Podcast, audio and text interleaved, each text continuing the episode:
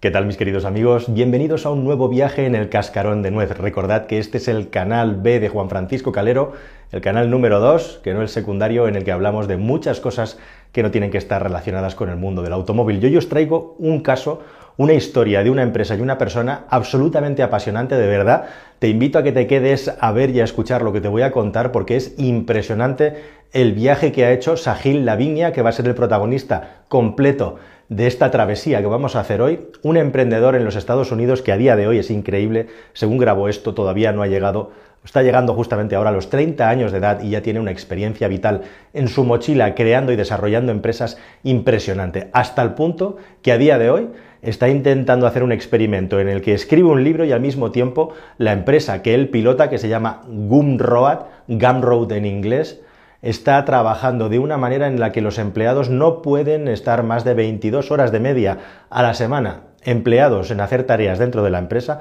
y al mismo tiempo se levantan más o menos 115 mil dólares de media al año. Podríamos decir que es la empresa con el ratio eh, salario para un trabajador medio eh, tiempo de trabajo más espectacular que hay de las que se ha hecho público que tenga algo así. Pero entre medias, como digo, hay una historia apasionante de cómo Sahil ha acabado con este modelo y este formato de empresa, que es exactamente Gumroad, por qué la crea y qué le pasó por el camino desde que pensó y se puso en marcha inmediatamente en 2011 hasta el 2021 en el que estamos ahora y está haciendo públicos los números de la empresa, pues todo eso es lo que te voy a contar en este vídeo. Un viaje apasionante en el que vamos a ver exactamente cómo una empresa puede hacer que la gente trabaje la mitad y gane más del doble de lo que es normal en Estados Unidos, no desde luego en la zona de Silicon Valley, porque él se marchó de allí cansado, pero sí en general en un país como aquel tan duro, tan potente y en el que los salarios en el mundo de la tecnología también son tan altos. Vamos a empezar con la historia que es apasionante.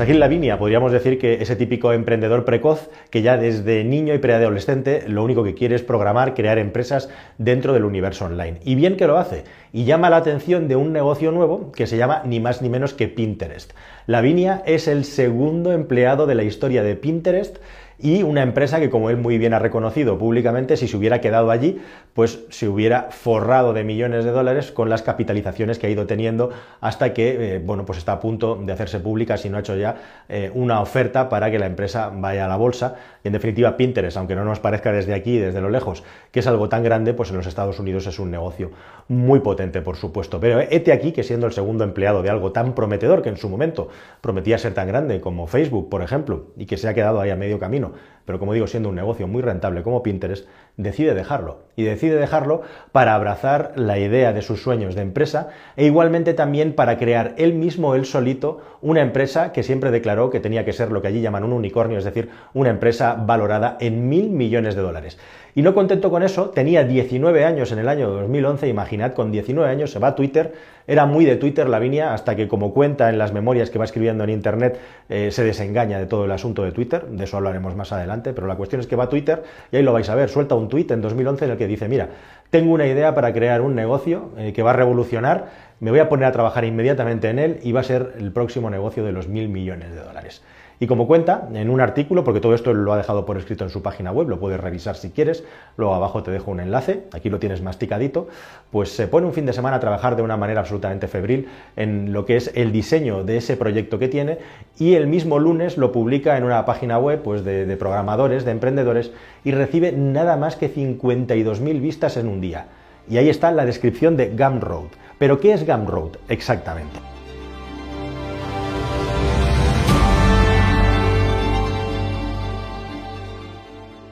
Pues Gunroad es un concepto de marketplace súper, súper sencillo y fácil. Es simplemente un lugar donde cualquier tipo de creador, normalmente de ebooks, pero cualquier tipo de producto digital, el que sea, el que te puedas imaginar, pueda vender de una manera súper fácil, con un simple botón, a su audiencia lo que produce de una manera, como digo, simplificada. Tú haces un producto, sea un libro, sea una obra de arte digital, sea un podcast, lo que sea que se venda digitalmente, un producto digital, y en Gumroad puedes tener todo el sistema alrededor para poder hacer la venta de una manera segura, rápida, fiable, para poder conectar con tus seguidores y además que te gestionen toda la cuestión de los pagos. Eso, ni más ni menos, es Gumroad. Así de sencillo. Y lógicamente un chico tan precoz y que tiene tan buenas ideas, estamos hablando de 2011, ojo, todavía no había ni un boom de los podcasts ni nada de lo que tenemos hoy en día, pues recibe mucha atención por parte del capital riesgo y por los inversores ángel, los business angels, que en ese momento, en los momentos incipientes en los que ni siquiera hay empresa, son los que ponen el capital, el capital semilla. Así que recibe inmediatamente un millón de dólares para poner en marcha su proyecto.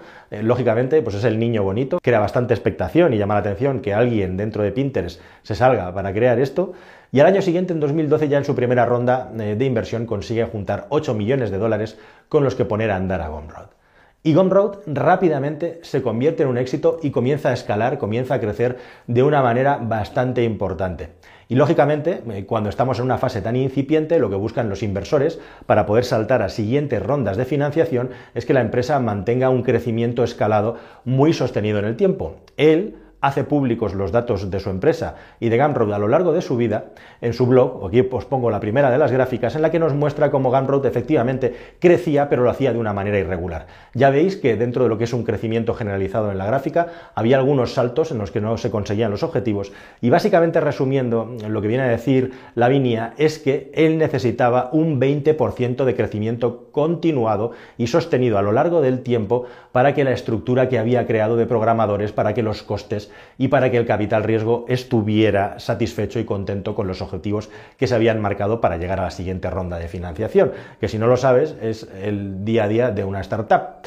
Entra dinero y lo que se busca es crecer para que la siguiente ronda de financiación sea más grande y así hasta que, bueno, pues la empresa se vende a un gran grupo o sale a bolsa y se convierte en esa empresa de los mil millones de dólares con la que soñaba eh, Sahil. Pero la cuestión es que esto no era así. Había meses, como veis, en los que no se llegaba a ese 20% de crecimiento y comenzaron los problemas y comenzaron a tener que atarse el cinturón porque básica y simplemente el sistema, lo que era la idea, el método, tenía mucha aceptación, pero no la suficiente y era bastante irregular y no tenían, no atraían a suficientes creadores como para que eso pudiera crecer al ritmo que se habían marcado. Y ahí, queridos amigos, comienzan los problemas.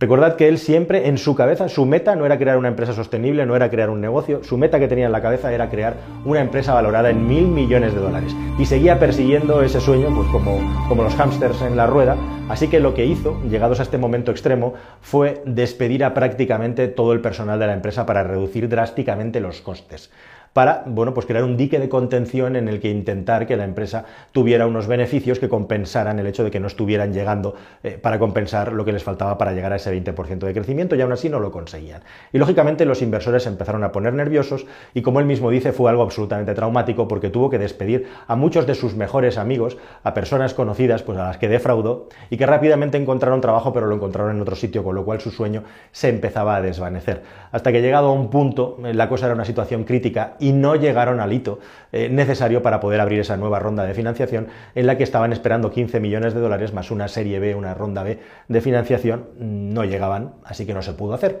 Y llegados a ese punto, estamos hablando ya del año 2014 más o menos, en el que está pues absolutamente en crisis a nivel interno, aunque Gumroad sigue su caminito, pero digamos que no crece con los estándares necesarios para llegar al objetivo que él se había marcado y también al objetivo que se habían marcado los inversores, así que ya empiezan a decirle, chico, frena, para, esto no funciona, vamos a dejarlo. Llegado a ese punto, le quedan solamente tres opciones que tiene que decidir para ver cómo termina esto.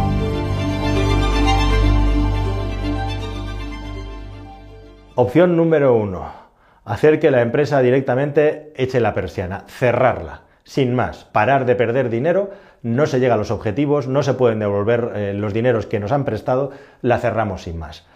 Opción número dos, hacer todavía más pequeñita Gumroad y intentar hacerla sostenible a base, de hacerle pues la última reducción de gastos posible para ver si de esa manera se puede empezar desde las cenizas de la empresa, volver a reconstruirla pues prácticamente partiendo desde cero. Y la opción número 3 era directamente vestirla, hacer lo contrario, vestirla bonita, hacer un último esfuerzo para intentar venderla a un tercero y de esa manera terminar. ¿Cuál era la opción de los inversores dentro de Gumroad? Pues básicamente la opción principal para ellos era cerrar la empresa. Pero de todas las opciones, la que menos le apetecía a él era de cerrar, por, sobre todo porque no quería defraudar a todos esos creadores que estaban en la plataforma, que estaban ganando dinero y que les iba muy bien. Tened en cuenta que en el primer despido masivo de personal en la empresa, en la página de información de empresas tecnológicas TechCrunch se hizo eco de la situación que había internamente, seguramente por el filtro de alguien que había sido despedido, y eso fue un mazazo para la imagen de la empresa e igualmente muchos de los mejores creadores que tenía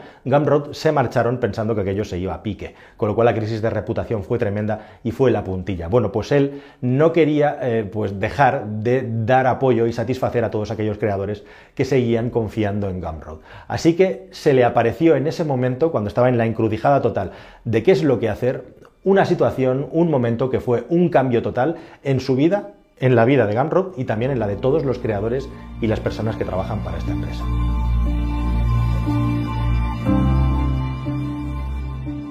Y es que le vino uno de los mayores inversores y le dijo, mira, te quiero, me quiero quitar de encima las acciones de esto, esto no se resuelve, queremos venderlas por un dólar. Así que de repente, una deuda que era de más de 16 millones de dólares se convirtió en una deuda de poco más de 2 millones de dólares. Y él empezó a ver la luz al final del túnel. ¿Qué es lo que hizo? Pues lógicamente aceptó muy contento, luego otros inversores se fueron, se quedaron unos poquitos y Gumroad comenzó otra vez de cero, pero ahora ya eh, de una manera absolutamente distinta en el que no tenía esa obsesión de convertir su empresa en un unicornio y lo que quería única y exclusivamente era darle valor a todos los creadores que seguían apostando por una plataforma, por otra parte, que seguía creciendo a otro ritmo pero poco a poco se estaba convirtiendo en un negocio sostenible. Así que toda su obsesión viró de crear una superempresa con la que forrarse a dar valor añadido a los usuarios que seguían manteniéndola y haciendo que esa empresa facturara. Y la cosa cambió radicalmente. Entre medias, lo explica, tuvo una crisis tremenda personal, ganó Trump, este chico ha sido súper, súper activista dentro de las redes sociales y Twitter en contra de Trump y a favor de Bernie Sanders, para el que le hizo campaña, se llegó a marchar de San Francisco para gastar menos dinero en su apartamento y cosas así, se fue a un pueblo mormón luego acabó en Oregón, en fin, es una persona eh, que practica lo que predica eh, y desde luego lo ha hecho en esta empresa. Y llegado a un punto se encontró que la oportunidad de oro de volver a empezar desde cero sin el peso de los acreedores y desde ahí ha ido creciendo con la plataforma y la gran lección que se ha encontrado es que hubo momentos en los que la empresa para intentar sobrevivir trabajaban 20 horas al día, desarrollaban una y otra funcionalidad para intentar que los usuarios, que los creadores se sintieran mejor y tuvieran más herramientas para poder vender, pero esto no acababa redundando en un aumento de las ventas suficiente. Y al final, mostrando la gráfica de todos estos 10 años, muestra cómo Gumroad ha ido teniendo un crecimiento orgánico natural a su ritmo y lo que demuestra, según él, es que por mucho que hubiera hecho o hubiera dejado de hacer, el ritmo del mercado es el que era y Gumroad es lo que es y nada, ni el dinero, ni los millones regados, ni nada hubiera cambiado eh, la situación de la empresa. Pero la cuestión es que ahora, como como digo, está absolutamente focalizado en lo que es la creación y ahí es a donde llega el punto en el que el emprendedor minimalista quiere trabajar de una manera completamente radical y distinta y se inventa una manera de trabajar con, una sola, con un solo lema, con un solo objetivo, que es en el que está trabajando ahora y entramos en esa situación de las 20 horas de trabajo y los 115 mil dólares al año.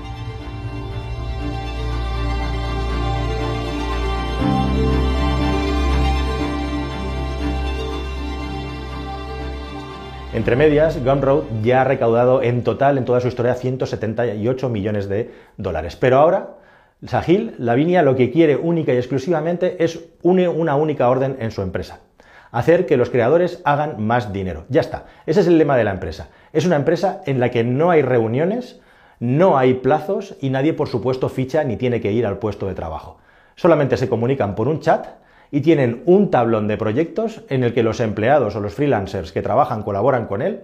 pueden escoger en qué proyecto trabajan y cuánto tiempo van a tardar en desarrollarlo con los estándares de calidad que lógicamente tiene la empresa. Es decir, que como digo, no hay plazos, no. Y tampoco puedes trabajar más de 20, 22 horas de media en la empresa. De hecho, si alguien se pasa porque le interesa mucho hacer ese proyecto o se entusiasma con él, te quita, el sistema te quita horas y no te permite trabajar más de 10 horas. O sea, vuelves a la casilla de salida. Es una decisión radical, está súper mega bien pagado y dándole una vuelta más a la tortilla, dándole una vuelta más a la tuerca, lo que ha hecho Sahil es ir quitando poco a poco, según ha podido ir ganando dinero, eh, lo que es la inversión de los tradicionales inversores en startups para hacer que sus propios clientes, es decir, los creadores, no solamente sean predicadores de lo que es Gumroad, no solamente sean personas que lo apoyan y que expanden eh, lo que es la, la página y la recomiendan, sino que incluso les ha ofrecido ser inversores. Sería algo así como un paso más lo que tiene Apple o lo que tiene eh, la mismísima Tesla. Es decir, tus clientes son además evangelizadores del negocio,